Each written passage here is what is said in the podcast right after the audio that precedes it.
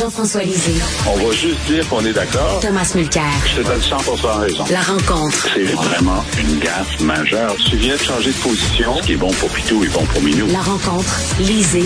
Mulcair. Alors Tom, si un géant comme TVA doit faire des coupes aussi drastiques, le 547 emplois de perdus, c'est que ça va très mal dans les euh, médias québécois. Comment on peut les aider? Et j'ai eu l'occasion de le dire, juste pour que tu saches, je dis la même chose à la radio anglophone qu'en français, parce que ce matin à CJD, j'ai fait un vibrant plaidoyer pour qu'on revoie notre manière de subventionner et d'aider les médias ici au Québec, parce qu'il y a juste une langue minoritaire dans tout le Canada, c'est le français. Culture, langue vont de pair, tout le monde en parle, sans jeu de mots, et il va falloir qu'on commence à faire quelque chose. Justement, la maison mère, la société d'État, notre télévision d'État, Radio-Can reçoit des vastes sommes d'argent, tandis que LCN-TVA, qui font partie du groupe québécois, Nouveau, qui fait partie du groupe Bell, où je travaille du côté anglophone, euh, devrait recevoir un peu de cette manne aussi, parce qu'on est dans une situation unique, historiquement unique, où les médias sociaux sont en train d'aspirer le plus clair des revenus de publicité. C'est un fait et un phénomène de société. Est-ce que c'est appelé à changer? Pas si on ne change pas notre approche. Et les, licenciements hier sont tragiques. Je vais partager un exemple. Je me souviens, parce que c'est pas la première ronde qu'on a, je rentre dans l'ascenseur après une émission. Il y avait une jeune femme, parce qu'il y a beaucoup de gens qui perdent leur emploi, qui sont relativement jeunes. Et elle avait un sac avec des livres et des trucs de son bureau, puis elle avait dans sa main une plante verte qu'elle partait. Puis c'est juste cette image-là de la jeune personne qui avait le job de sa vie euh, dans le domaine qu'elle adorait, puis qui avait plus de job. Et c'est ça qui est arrivé hier. Donc c'est horrible pour les gens qui sont affectés et pour leurs proches et leurs familles. Mais pour l'ensemble de la société québécoise, je pense que c'est une tragédie. Et, Tom, et Tom, ça, ça démontre à quel point on est en négociation dans le secteur public. Ça démontre à quel point la sécurité d'emploi ça vaut de l'or. Savoir que tu peux dormir le soir, parce qu'hier, là, ici, là, on a eu à 15 minutes d'avance, on a dit, les boss veulent vous parler. Et qu'on avait fait serrer à Cube Radio, là, qui perd sa job, tout ça, finalement, n'est pas passé sous le, sous, sous le, la guillotine. Euh, tant mieux, mais, mais écoute, on, on avait peur. La sécurité d'emploi, ça vaut de l'or en 2023. Oui. Et c'est intéressant que ce soit justement ça qui ouvre les yeux des gens sur cette réalité-là, parce qu'effectivement, après une période de probation courte d'environ un an, on a une sécurité d'emploi à vie dans le secteur public au Québec. Ça a toujours été le cas. Donc oui, ça va faire partie de ce qui est discuté de ce temps-ci, parce que regardez, plus de 500 personnes dûment qualifiées qui faisaient du bon travail perdent leur emploi à cause d'un conjoncture dans un domaine spécifique, c'est tragique et ça fait très mal. Et, Jean-François, toi euh, qui parles souvent de la culture du Québec, de voir, euh, moi j'ai deux, grandes filles, euh, 26, 24 ans, euh, elles regardent Netflix, elles regardent Crave, elles regardent Disney+, elles regardent Paramount, elles ont un ordinateur, puis elles vont là-dessus. Puis là, je dis, as-tu vu telle émission québécoise? As-tu vu Mégantic? As-tu... Non pas vu ça. À un moment donné, quand un peuple ne fait que s'abreuver à la culture des autres, c'est assez inquiétant. C'est sûr, c'est sûr. Et puis, euh, je pense que c'est une, responsabilité générationnelle. Moi, avec mes enfants, c'est clair que je, leur dis, euh, c'est mon, ça fait partie de mon devoir de leur donner un stock culturel de base. Hein, les chansons qu'on écoute à, la radio, euh, dans la voiture, un certain tri des, des, émissions. Évidemment, ils vont vouloir voir Disney, puis le dernier ceci, le dernier cela. Je dis oui, mais ce soir, on va écouter cela. Vous le connaissez pas, vous allez le connaître. Alors, j'ai des, des, enfants plus jeunes, et puis euh, je leur dit, bon, on va écouter euh, dans la voiture euh, le but de Loco Lacasse. Ah, ben là, c'est une découverte incroyable. C'est que là, ils veulent, ils veulent écouter du Loco Lacasse. Jamais ils auraient voulu, ils seraient jamais tombés là-dessus tout seuls. Bon. Alors, c'est notre responsabilité. Maintenant, en tant que société, moi, ce que je trouve euh, inexcusable, c'est qu'on sait depuis, je veux dire, 15 ans, que la publicité, la revenu de publicité se déplace des médias traditionnels vers les, euh, plateformes euh, Google, Meta et compagnie. On le sait. On le sait depuis longtemps. Moi, j'étais Je n'étais même pas chef du PQ, j'étais député, qu'il y avait des gens en communication qui venaient m'en parler. OK? Et là, on a décidé d'attendre que ce soit trop tard. Il fallait commencer beaucoup plus tôt en disant, bon, on voit ce déplacement-là, donc on va légiférer pour dire, ben écoutez, un dollar sur trois de publicité qui s'en va sur les plateformes, ben on le, prend puis on le redonne aux médias. Ah, ça va être ça la règle, parce que les médias ne peuvent pas survivre. Sinon, ça va être complètement les, euh, les contribuables qui vont payer, puis on préfère que ce soit pas les contribuables qui payent. On préfère qu'il y, ait un écosystème de publicité qui les soutienne. Ça, puisque ça n'a pas été hmm. fait à l'époque, c'est maintenant qu'ils sont devenus des géants puis qu'ils ont cette tarte-là, ils disent, ben là, vous n'allez pas la prendre. Ben, c'est plus difficile d'agir plus tard que plus tôt. Ils ont tellement d'argent, Tom, ces géants numériques-là, qui peuvent vendre de la publicité à rabais, à des tarifs que, que des, des, des firmes comme euh, TVA ne peuvent pas euh, ne peuvent pas proposer euh, aux entreprises. Ben Donc, et de l'autre côté, tu as Radio-Canada qui sont financés à la hauteur de quoi? Un million de, un milliard deux cents millions par année et qui, eux autres aussi, offrent de la télé, de, la, publicité à rabais. écoute, un prix en sandwich entre les deux, les médias privés, c'est pas drôle. Non, et, effectivement, tu décris aussi un phénomène de marché. Et la seule manière de contrecarrer un phénomène de marché, c'est justement en activant les, leviers de l'État. Et, dire juste, Google produit pas de contenu, mais tous les yeux sont fixés dessus. Puis Google, contrairement aux autres qu'on a mentionnés, Meta notamment, a mis au moins une offre de 100 millions de dollars sur la table. Et je m'excuse, c'est pas des pinates. Mais le gouvernement fédéral est tellement mal pris avec sa loi qu'elle a fait voter. Si jamais Poilievre rentre, exit la loi. Et si les libéraux se ravisent pas, ils pourront pas faire les modifications qui s'imposent parce que c'était un travail tellement bâclé qu'ils peuvent même pas faire ce changement-là pour accommoder une offre de 100 millions sans réouvrir la loi. Bonne chance avec ça dans le contexte actuel. Donc, c'est un phénomène de changement de marché complètement. Oui, cette manière d'exprimer et de partager notre culture, nos images de nous-mêmes a été changée. Mais il va falloir que l'État qui gère ces choses-là agisse. Imagine pour une seconde, on était en, on est en 1923 et pas en 2023. Et la compagnie de téléphone Bell à l'époque, euh, ici ou AT&T aux États-Unis, disait, ben, vous savez, on va arrêter de, de, permettre l'utilisation de notre système pour sonner l'alarme, pour donner des avertissements. On veut juste faire de l'argent. Pour les journalistes, pour les appels de journalistes. Oui, et c'est ça qui s'est passé cet été. Dans, dans le nord-ouest du Canada, avec les feux de forêt, ils ont refusé de permettre au gouvernement du Canada d'utiliser Facebook pour donner des avertissements. C'est une hmm. utilité publique pour utiliser ben une expression vieillotte et ça se contrôle, ça se réglemente. Eux, ils se comportent comme les robber barons des, États-Unis à l'époque, et ça a pris le gouvernement américain pour dire un instant, vous faites des combines qui restreignent le commerce, vous en profitez vous, mais le reste de la société est en train de pâtir. On va agir. Et c'est ça qui manque en ce moment. Jean-François, je, vais faire un petit résumé. Le Bell, qui euh, est propriétaire de CTV, entre autres, 1300 postes supprimés. Chorus Entertainment, qui est entre autres propriétaire de Global, 250 postes. La coop de l'information, ça c'est le Soleil, le droit, etc., 125 postes.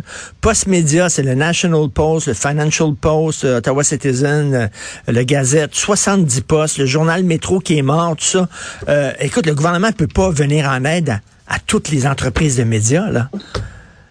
Ben, ça, c'est après une période de désertification régionale de l'information aussi. Hein? Dans la belle époque où on était euh, jeune adulte, il y avait au moins deux euh, hebdomadaires euh, dans chaque région qui au moins se faisaient un petit peu de, de, compétition. Puis il y avait une ou deux radios, puis il y avait un poste de télé régional qui était très actif avec beaucoup de journalistes. Et ça, c'est la sève de la démocratie. La sève de la démocratie. T'enlèves la sève, évidemment, tu vas, tu vas avoir des arbres morts. Tu vas avoir moins de gens qui se présentent. Ça, c'est prouvé, les études américaines qu'il y a une corrélation entre l'offre médiatique locale et régionale et le nombre d'élections municipales contestées. Parce qu'à un moment donné, c'est plus contesté, puis il n'y a, plus de culture d'opposition, puis bon. Alors, euh, moi, pour moi, l'État a le devoir de maintenir un écosystème médiatique en santé. Maintenant, la façon de, de le faire, comme dit euh, Tom, c'est de réglementer la publicité, c'est de faire de la péréquation entre euh, les, plateformes et les médias. C'est pas, c'est pas nécessairement. Bon, je, je, suis d'accord avec les crédits d'impôt pour les salaires et tout ça, en appoint, en appoint pendant une crise pour survivre une transition difficile.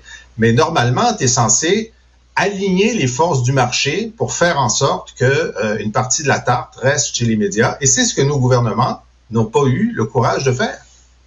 Oui, et puis il faut faire la distinction aussi entre le journalisme et ce qui se passe, par exemple, avec Elon Musk sur Twitter. Parce que on est en train de regarder l'épine dorsale de notre système démocratique. C'est basé sur la communication d'une information équilibrée qui répond à des normes. Moi, je suis commentateur. Moi, je suis analyste. Je prétends pas du tout suivre une démarche journalistique. Je suis commentateur. J'ai mes opinions. Mais la personne qui met une nouvelle en ligne est astreinte à une série de règles. Les gens ne se rendent pas compte qu'il y a des règles de pratique comme dans n'importe quelle autre profession, que ce soit la médecine ou le droit ou peu importe. Il y a des règles de pratique pour la bonne pratique journalistique. Ce qui est en train de s'étioler, c'est justement la capacité d'aller chercher une information valide car validée. Quand j'écris un, un, truc dans la Gazette, par exemple, j'ai toujours un éditeur ou Journal de Montréal qui veut dire, oh, telle affaire, est-ce qu'on peut juste euh, checker? Les gens font leur job pour nous autres dans ce domaine-là. Personne vérifie quoi que ce soit qui est mis en ligne. Et avec l'arrivée de l'intelligence artificielle, la capacité de créer du contenu qui est entièrement hmm. fictif, Donald Trump en train de se faire arrêter ou Joe Biden en train de, de crier qu'on va on va faire le draft là puis on va mobiliser euh, toutes les forces armées des États-Unis. Comment est-ce que le commun des mortels qui regarde une affaire comme ça est supposé de savoir comme ça qu'est-ce qui est vrai, qu'est-ce qui est faux? Donc les sources valides, validées d'informations sont plus importantes que jamais dans notre société et plus en péril que jamais dans notre société. Et c'est toute la démocratie dont on on, on, pense pas assez à cette démocratie, le fait que c'est le peuple qui décide, comment un peuple peut décider si on est en train de lui montrer des mensonges, puis il n'y a aucune manière mais Jean-François, c'est quasiment un changement de civilisation. C'est une, nouvelle façon dont les gens s'informent. Mais là, est-ce que, c'est bien beau essayer d'arrêter le courant, mais c'est pas comme, c'est pas comme essayer d'être dans le milieu du fleuve Saint-Laurent, mettre tes bras en croix, pour essayer d'arrêter le courant du fleuve. Là, euh, on sent un peu impuissant face à ça. Ben, euh, moi, un de mes héros en politique, c'est euh, c'est Théodore Roosevelt. Theodore Roosevelt, qui était un républicain, a eu l'idée que ben, les, multinationales sont trop grosses. Standard Oil, qui était la compagnie la plus grosse et la plus riche aux États-Unis, il a dit, vous êtes trop gros. C'est mauvais pour la compétition, c'est mauvais pour le public, c'est mauvais pour les prix. Alors, je vais vous démanteler. Alors, il les a démantelés. Puis ensuite, je sais pas c'est sous quel président, peut-être que Tom, euh, ils ont démantelé AT&T. Ils l'ont démantelé. Je veux dire, donc, on sous-estime la puissance publique. La puissance publique, lorsqu'elle décide d'agir, elle peut agir. Mais là, on a des lavettes au gouvernement qui parlent. Écoutez, il n'y a, personne au, gouvernement en ce moment à Ottawa ou à Québec qui penserait que nationaliser l'électricité, c'est une bonne idée. Ils penseraient que c'est impossible, que l'État peut pas faire ça, on est trop petit, hmm. on n'est pas assez riche, puis franchement, qu'est-ce qu'ils vont dire les autres si on se mettait à nationaliser l'électricité? Alors, on n'est on est plus à l'époque des gens qui savaient que le pouvoir public peut agir face à des géants parce que, si, surtout si c'est l'appui du public, tu es le, le, géant qui a le dernier mot. Euh, euh, Mais sur le fond de la question du contrôle des monopoles, je me permets de mentionner que le Canada a tendance à suivre beaucoup plus le modèle british que le modèle américain. Parce que nous, on aime les oligopoles. Hein? Oligopoly mm. comme dans le pétrole. Quelques compagnies de pétrole, pas, vrai, pas de vraie concurrence le mardi à 13 heures dans tous les villages du Québec, ça augmente exactement au même prix. Ah ouais, c'est du hasard, ça. On aime les, les, banques. Aux États-Unis, il y a des milliers de banques. Au Canada, on en a cinq. Pour un pays de 40 millions de personnes, cinq banques. On a donc une tendance lourde d'accepter qu'il y a une très très peu de grosses sociétés qui se livrent par une vraie concurrence.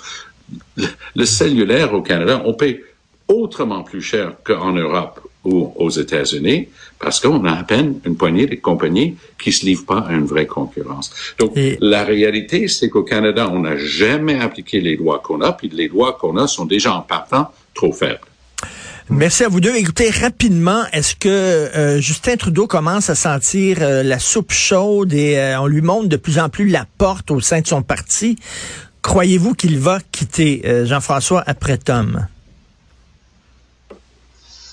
Ben, on a eu cette discussion-là il y a quelques jours. Moi, je pense que ça dépend complètement de lui. Le fait qu'il y a du grenouillage puis qu'il y ait un successeur potentiel avec Mark Carney, l'ancien gouverneur de la Banque du Canada, ça, ça me rappelle aussi quand Jean Chrétien voulait partir, puis il a trouvé que Paul Martin se, faisait trop aller, puis il a décidé de rester un autre mandat juste pour le faire suer. Alors, donc, tout est possible. même si ça va très mal pour Trudeau, il peut décider de finir son mandat et de mourir au combat. Tom. Oui, mais euh, c'est pas nécessairement lui qui va décider. Et c'est ça que je retiens de l'intervention hier du sénateur Percy Down. Moi, je le connais bien, Down. C'est un gars flegmatique, brillant, ancien chef de cabinet de, de Chrétien, un gars apprécié de tous. C'est le genre de gars, je sais pas si vous connaissez tous les deux John Parizella, c'est le genre de gars qui n'a pas d'ennemis. Et Percy Downs, c'est de la même trempe. C'est le genre de gars qui a toujours été bien avec tout le monde. Et il a écrit un papier assez cinglant, merci, disant bye bye Justin, là, ça serait temps que tu réfléchisses à partir. Il n'y a jamais de, hasard dans ces trucs-là. Globe and Mail, Mark Carney, un gros article où il exprime qu'il garde la porte ouverte pour, euh, se présenter à la chefferie. Je pense que M. Trudeau a beau décider ce qu'il veut, mais les pressions vont commencer à se sentir. La prochaine fois, ça va être des présidents d'associations de comtés, ça va être euh, des gens du caucus. 23 membres de son caucus ont signé avec des Verts et du NPD pour s'opposer à la position de Trudeau en Israël-Gaza. Puis, oh, pas là, depuis les 24-48 dernières heures, Trudeau commence à changer sa tune dans, ce dossier-là. Il essaie de s'adapter. Il vient de, de, perdre un grand nombre d'environnementalistes, de gens avec une conscience environnementale, avec son flip-flop sur la taxe carbone. Il, il, est en train de chercher, il est déstabilisé. Mm par euh, Mais comme je dis dans mon, papier dans le Journal de Montréal aujourd'hui, François Legault, Justin Trudeau, en chute libre pour la même raison. Ils ont berné la population. Dans le cas de la CAQ, le troisième lien, c'est un mensonge d'État. Donc, j'ai l'impression que Trudeau est en train de payer un prix. Huit ans au pouvoir, c'est pas une règle comme aux États-Unis, mais c'est une règle pour l'électorat. Effectivement, euh, un texte à lire de Tom aujourd'hui sur euh, Trudeau et Legault. Euh, merci beaucoup à vous deux. Bon week-end, bon week-end. Si vous voulez vous procurer le dernier ouvrage de Jean-François Lisée par la bouche de mes crayons, qui est un recueil de ses meilleures chroniques dans le devoir, ou alors vous abonner à son excellent balado où il revient entre autres sur les grandes dates de l'histoire du Québec, allez sur la boîte